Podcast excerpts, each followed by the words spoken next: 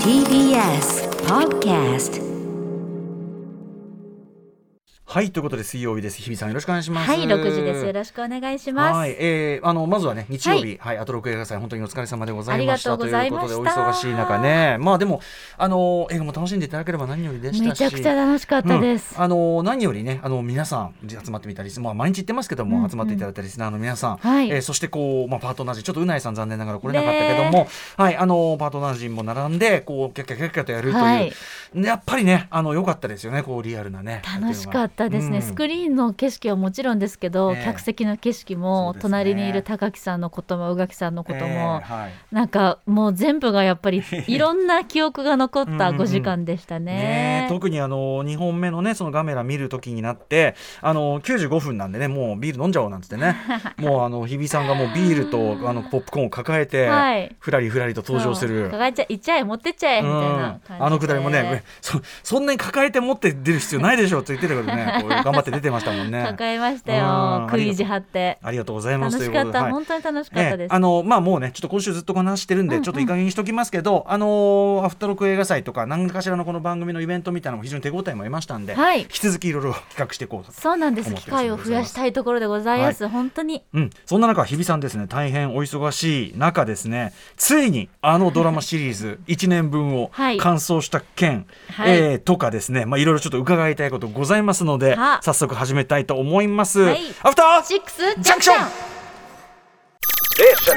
After Six Junction. 2月8日水曜日時刻は今6時2分です。ラジオドッキの方もラジコドッキの方もこんばんは。こんばんは。TBS ラジオキーステーションにお送りしているカルチャーキュレーションプログラムアフターシックスジャンクション通称アトロク。パーソナリティは私ラップグループライムスターからラッパー歌丸でございます。そしてはい水曜パートナー TBS アナウンサーの日々真央子です。ねあのーアトロク映画祭すごい楽しくって、はい。でもまあそれ終わって帰って翌日ぐらいかな、あのーまあ今もねずっと事態がちょっと深刻化極めてますけどトルコシリアの地震があって、まあほらあのー劇中でちょっとね災害シーンがあるような日本ともそうだったけど、ね。特にそのガメラの方はねあのーまさにこうちょっとあのー思わせるような災害もあるようなとかああちゃーというかですね。あのーまあもちろんエンターテインメントはエンターテインメントでいいんだけど昨日も言いましたけどちょっとあのーもう被害者のあれがもうどこまで広がるんだという感じだしあとさやっぱトルコもさることながらシリアはね皆さんも想像もされてますけどなかなかこう公的な援助がこう差し伸べづらいうん。政治状況というか戦争、まあ、戦争状況だから。はい。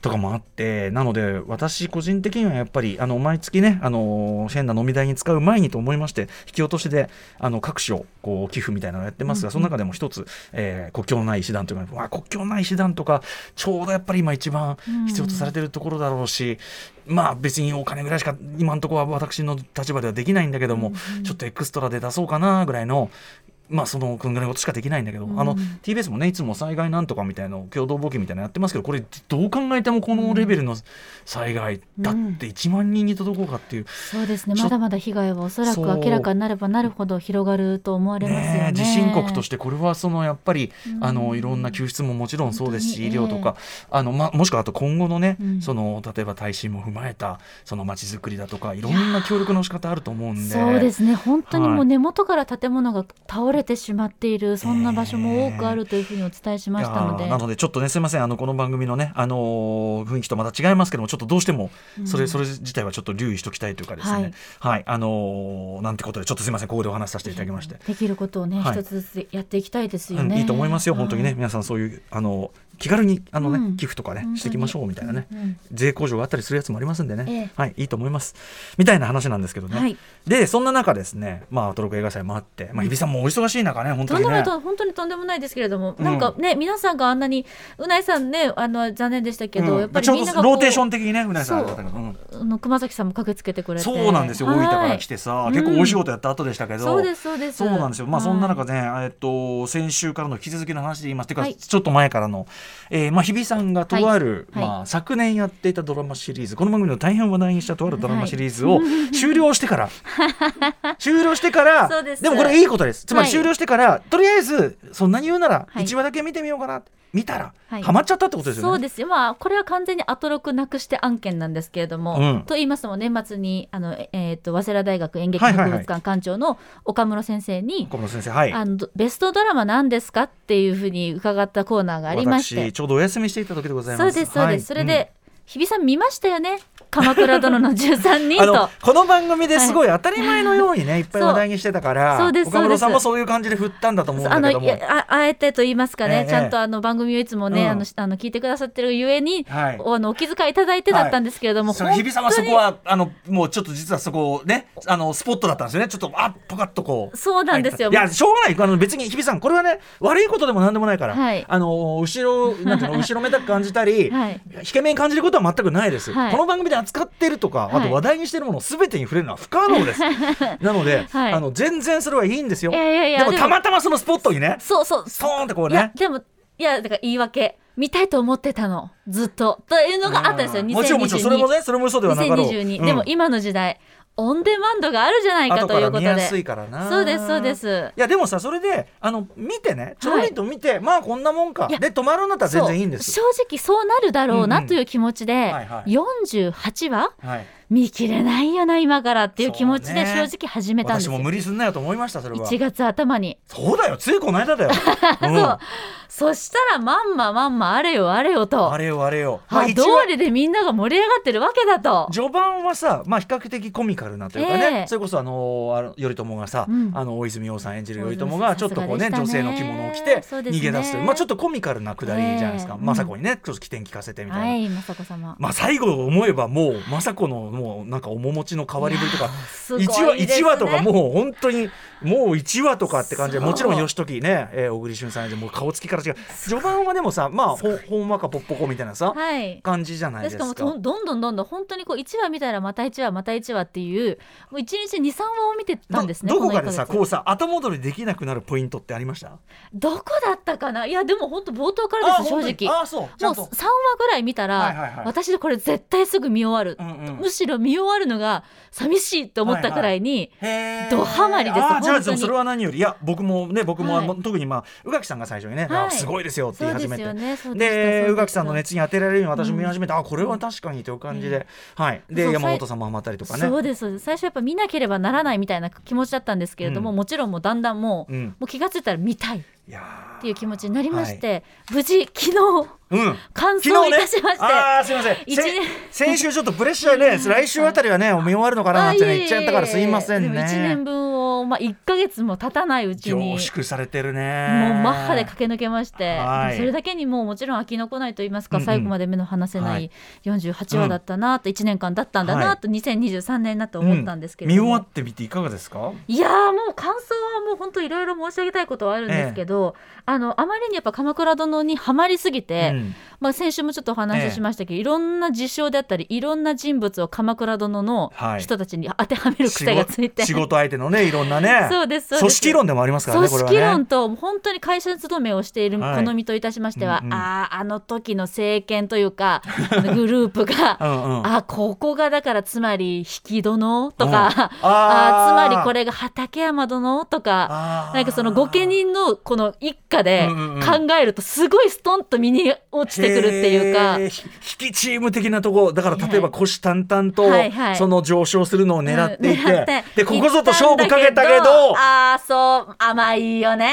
みたいな。もあればあとはまあもちろんそのね 畠山さんはじゃあある意味例えば、はいちゃんとやってきた。ちゃんとやってきたのに。のにみたいなうんね信じられなかったのかあなー。みたいなこういろんなこうなんですよ共感の幅がすごくそのうんうんうん。自分に起き降りかかってくる人と人との出来事に対する共感の幅が鎌倉殿のおかげで広がったと思う。ああすごっ。この人はこうだからこうだよみたいな。でも政子はきっとこう言うから私は政子的に受け取ろうみたね、いな、政子愛で あの政子のね、はい。あの歴史的演説をさらに今回の「鎌倉殿の13人」ではちょっとやっぱりアレンジして、はい。さすがそこは三谷さんでしたけいど歴史をその踏まえた上ではい。もう一アレンジあってっていう。ねねえ悪女なんて言われたけれどもそれに対してのあのセリフとかも素晴らしかったですし、うんはい。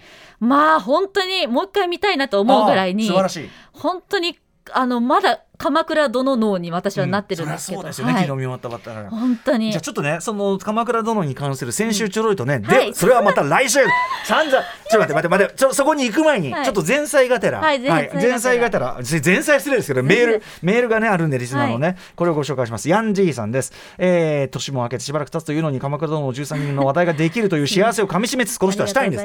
お便りいたします。先週のオープニングで鎌倉殿の定番曲が勇ますぎじゃん勇ましすぎじゃね？という歌丸さんのからの問題提起ありました。でーでーでーでいやそんな特に後半のさ結構半年以上さこんな話じゃねえよ みたいな。こんな話じゃねえよみたいなことを思いながら見てたんだけど、そんな歌丸さん、えーぜひサントラに収録されている「鎌倉殿の13人」えー大河機構3」をお聞きください。こちらはこれねあの放送時本編終了後のミニコーナー「えー大河機構」要するにあのーいろんなその土地のゆかりの土地が今どうなってるかこれがすごいよくてあれどっかで見らないのかねあれどっかで見れないのかな？あれがねすごい良かったんだけど、はい、大河紀行の27話から使われてた曲で世界最古の電子楽器テルミン。あのねほやーってこう棒にねつけたはいテルミン。り話したりテルミンがフィーチャーされているのですがこのバージョンを聞くとほやーわかんないな。この曲がこんなにも切なかったのかと思い知らせること間違いなし。同じメロディーでもアレンジが違うとこんなにも印象が違うものなんですね。この曲を聴くたび音楽におけるアレンジの重要さを感じずにはいられない。そんなバージョンになってます。いやこれはですねお言葉ですがヤンジーさん、い。そんなこと言ったらね、ん。あのダース・ベイダーの、ね、テーマ帝国マーチだって別にオルゴールで聴きゃ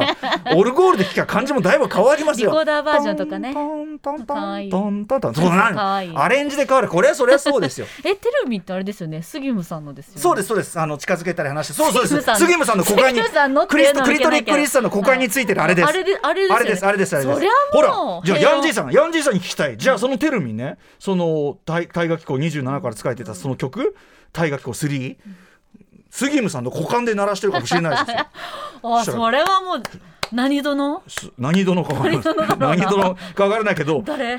それ伝わる考えも全く違ったものになるそうですよ。もうちょっと泣けてくる多分ね。こんなくだらない話をしている場合じゃないんです。そうそうそうごめんなさい。何でしたっけ？えー、とヤンジーさんありがとうございます。まあそんなね、まあ要するに鎌倉殿の話題がね、まだまだ続く中、ねでもアレンジ確かに聞いてみますねちゃんと、うん、あのねその後の地元ので要するにいろんなあっちのまあこの周りにいくらでもあるわけよゆかりの地が。そうですよね。だからあのめちゃくちゃ行きたくなりますよ。いや。そう。しかもその結構な惨劇が起こる、惨劇ばっかりだから。いやほんとだからさそのみんなねありがたいありがたいってこう拝んでんだけど、いやここ惨劇だ。いからいなやそうなの。だから鎌倉ぶらりとか言ってらんなくなっちゃったの。はもうぶらりじゃねえみたいな。血まみれだわ本当に本当に拝む拝むみたいな、そう、だか。らあまりにハマりすぎて、うん。根津美術館でこの前の日曜日までやってたんですけど、あと遊びのあごめんなさい。あ、うん。やだ遊びの遊び遊びの遊びワンテーマで。はい、うん。遊びのシーンを集めた例えば屏風であったり絵画であったりというものけだけをはいそうなんです、遊びの美だ。うん。遊びの美という展示がやってまして、うん。そこで実朝様がうん。描いていた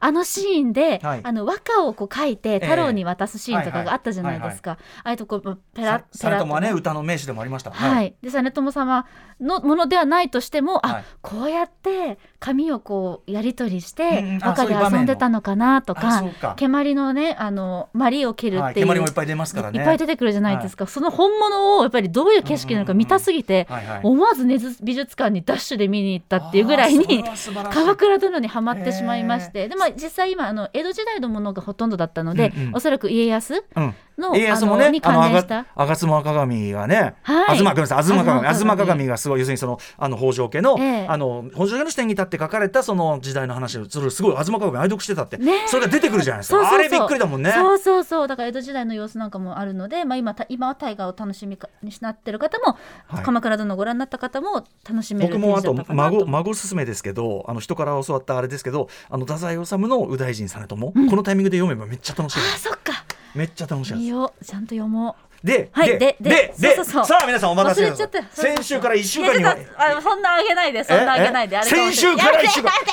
やめろ 照れる。ね、何かと言いますとこれでも仮説ですからあくまでね、はいあくまで私の完全なる仮説何の根拠もございませんが、その鎌倉殿の13人になぜ私がこれまではまこれほどハマったのかというなれば、ストーリーももちろん出演者の皆さんの演技であったり、はい。脚本ももちろんなんですが、うんうん。何よりもやっぱり長澤まさみ先輩のナレーション。これ長澤まさみ先輩とおっしゃるのには、はい。やっぱりエルピスというねドラマにおいてはい。アナウンサー役、はい、カンテレ、まあ、フジテレビ系列で放送していた10月末からのクール、エ最ルピス。近ネットフリックスでも見れるようになって本当に素晴らしいドラマでした、もうますますエルピスの岡村さんも波が挙げてました当然。ねはい、はい。うん。広がっているのがとても嬉しく思っているんですけれどもやっぱり長澤まさみさんのナレーションっていうのが、はい。私にとってすごくアナウンサーとしても大変に勉強になるうんうんうん。ナレーションでしたので、うんうんあれを毎晩毎晩聞くっていうのが、うんまあ一つのすごく楽しみでもあったし私のこう勉強にもなってたんですね。うんうんうん。まあ、そんな長澤まさみ先輩の、うん。先輩とか言って弁識はないんですけど。大丈夫だと思います。長澤さんも、はい。でもそれは本職のそのはい。アナウンサーの方からいそういうふうにそのエリプスという役ではい。思われたんならそれは本当に嬉しいとはず完ですよ。全。に先輩だと思ってるん絶対嬉しいですよこれは。はい。長澤さんのそのナレーションが、うん。あれ？ちょっと変わったなってうん。素人耳なんですが思った場面があったんですね。場面というか時期というか48回あって、48回あってで私のメモそ多分ああっって思ってその場でええ携帯でメモをしたろ、はいはいところ36って書いてあったので。第36回。36話とか30そう5とかうんうんうんうん678ぐらいなんですよ。であれなんか変わったって思ったんですね。あのオープニングでね、はい。そのざざっくりした状況みたいの言ったりしますけど、その読み方が3567ぐらい8ぐらいのあたりではい。変わった。変わったんですよ。でじゃあ何がと言いますと私あの長澤さんのこうすごく低い声が特に美しいなと思っていて、うんうん。はい。で冒頭はその、まあ、ストーリーに沿うような形で、うん。いい意味でこうハスキーにというかウィスパー調に淡々とこう語るっていうナレーションのトーンがうんうん。大好きで、はいはい。本当そこだけをこう何回も聞くぐらいうんうんうん。ハマって聞いてたんですけど、声ね特徴的ですもんね、はい。もちろん長澤さん。36話ぐらいから、はいはい。文章の頭とうん終わりがはい大変に力強くなってくるんですよ。でいろんな説があると思うんですこれは。そのもちろん内容によってうん劇的なやっぱりより鎌倉が厳しい状況になっていくというその演技という部分ももちろんあると思うんですけど根本的に声の発声がうん。変わってるんじゃないか。つまりお腹からうん。お腹の底から出してはい。滑舌をよりはっきりと読み上げていらっしゃる印象をすごく受けたんですね。うんうんうん。でこれはつまりこの時期を換算しますと、まあ、48は全部ありまして、うんうん。1年間1月から始まったとするならば、月ま4話ぐらいだとしましょう、んん4で割るとちょうど10月ぐらいなんですね、うんうん367ぐらいが。撮っていたと思われる。放送放送時放送時ね、はい。放送時。で思い返せばエルビス10月24日からです。うん。ですからエルピスの放送時期とああこれの放送時期。が全く同じ、はいはいはい。ってことはエルピスに出演されるためにアナウンサーという、まあ、仕事を役作りのために発声なども練習されたと、うん訓練されたとね聞いてい。ますので、はい。うんこの辺りからその訓練の成果みたいなものがより反映されてるナレーションになってるんじゃないかつまりその鎌倉殿の13人のナレーションの中にエルピス化のエルピスアフターエルピスのの長澤さんのはい。あれが入っているのではないか。ないかと私はファンとして一ファンとして素人耳として気がついたと言いますか。でその後40話ちょっと前ぐらい、ええ。40話ぐらいにはまたちょっと戻ったんですよあ。女優的な言い方その。冒頭1話とか2話とかのドラマが始まった頃のお声にちょっとまた戻って、でまたエルピス風というかアナウンサー風というかはい。のものにまたまた戻っているんあですねあ。ちょっとだから行き来がするようになった私は勝手な考えなんですけれども、ええあ先に取っておいた分後から何らかの修正が入ってそこだけ後取りしたんじゃないかって思ったんですよ。なるほど、はい、で完全にもう40話後半とか43話ぐらいからもう確実にアエルビスの時の、うんうんうん。あのエナさんはい。エナキャスターうんがうん。こうニュースを読んでいらっしゃる時とかはい、のお声の出し方と同じになってきてて。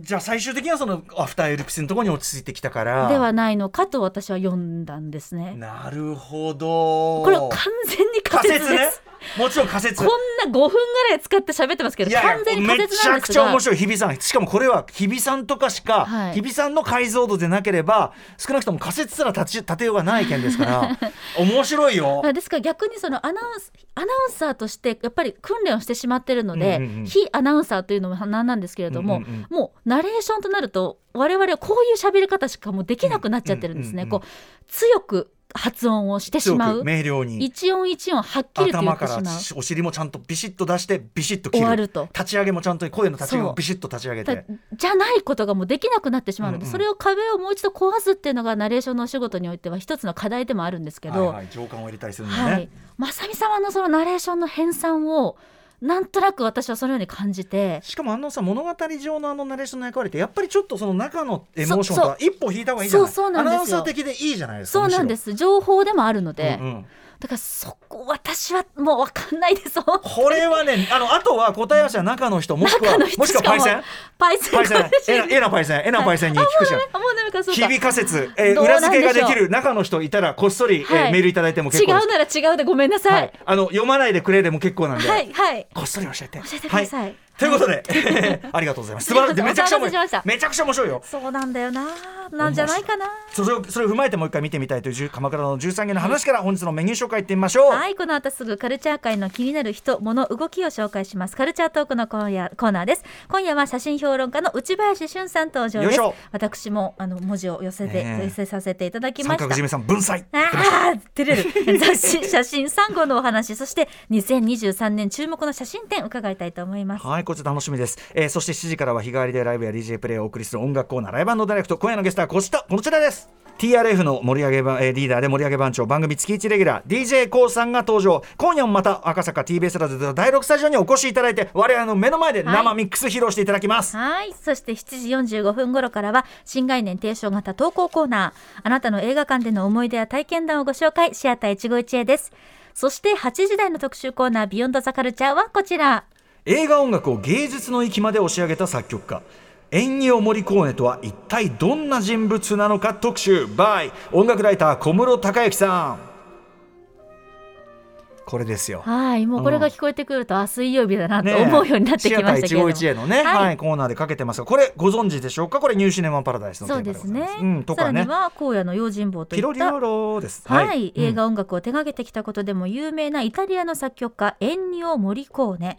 2020年に91歳でこの世を去るまで500本以上の映画やテレビの作品の音楽を手掛けその美しいメロディーは人々の心をつかみ続けてきました。はい、ところがですね実はモリコーネを怒らせたいなら綺麗な曲を書いてほしいというふうに依頼すればいいというふうに言われるほど実は単に綺麗でキャッチーなメロディーを書くというのに抵抗があったらしいですねモリコーネさん。ん。はい、えー一体どんなバックグラウンドがありいかにして映画音楽の道にそんな人が進んだのでしょうか、ねえ。ードキュメンタリー映画「モリコーネ映画が恋した音楽家」が現在劇場公開中のこのタイミングで音楽ライター小室孝之さんに解説していただきます。はい。番組への感想や質問リアルタイムでお待ちしています。アドレスは歌丸アットマーク tbs.co.jp 歌丸アットマーク tbs.co.jp まで番組ステッカー差し上げています。そして各種 SNS、Twitter、LINE、Instagram フォローもお願いいたします。そして各種配信プラットフォームポッドキャストなどで過去の放送もお楽しみいただけます。合わせてチェックしてください。本日に至るまで1266回分ありますのではい。全部は大変ですがあの 後ほどねそれを整理した特集なんかもあの予定してますのでお楽しみにしてください。それではアフターシックスジャンクション行ってみよう。After Six Junction. さあ鎌倉殿の13人、長澤まさみさんのナレーションに関する日々仮説、ね。えこれめちゃくちゃ面白い。大女優様に本当に申し訳ないんですけれども。でもあのその素晴らしいねあの、はい。そのあ役者さんとして努力されて、訓練されて、役柄になりきってまでやるとか発声に関しても当然訓練されてのエルピス役でもあるから、うん。そでしかも鎌倉殿のそれに関してはよりその情感を込めてやるよりそっちの方が適切というふうに判断するところ全然可能性あるしさらに補足するならばね。そうですね。あのね低い声が特に変わったというふうに思いまして、そのまあ30話ぐらいの時に、はい。あの冒頭の方はこう文末がはーって消えていくなんとかだった。鎌倉殿だった。だった。あれが意外とアナウンサーってできないんですよ。しっかり喋るように訓練されてるので。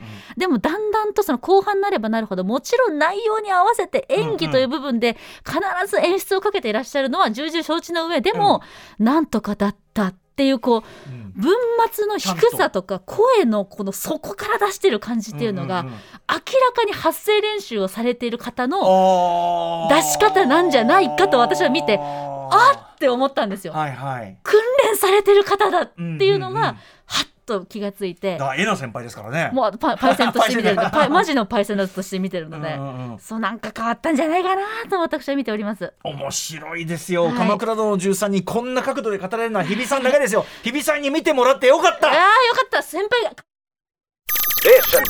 After Six Junction.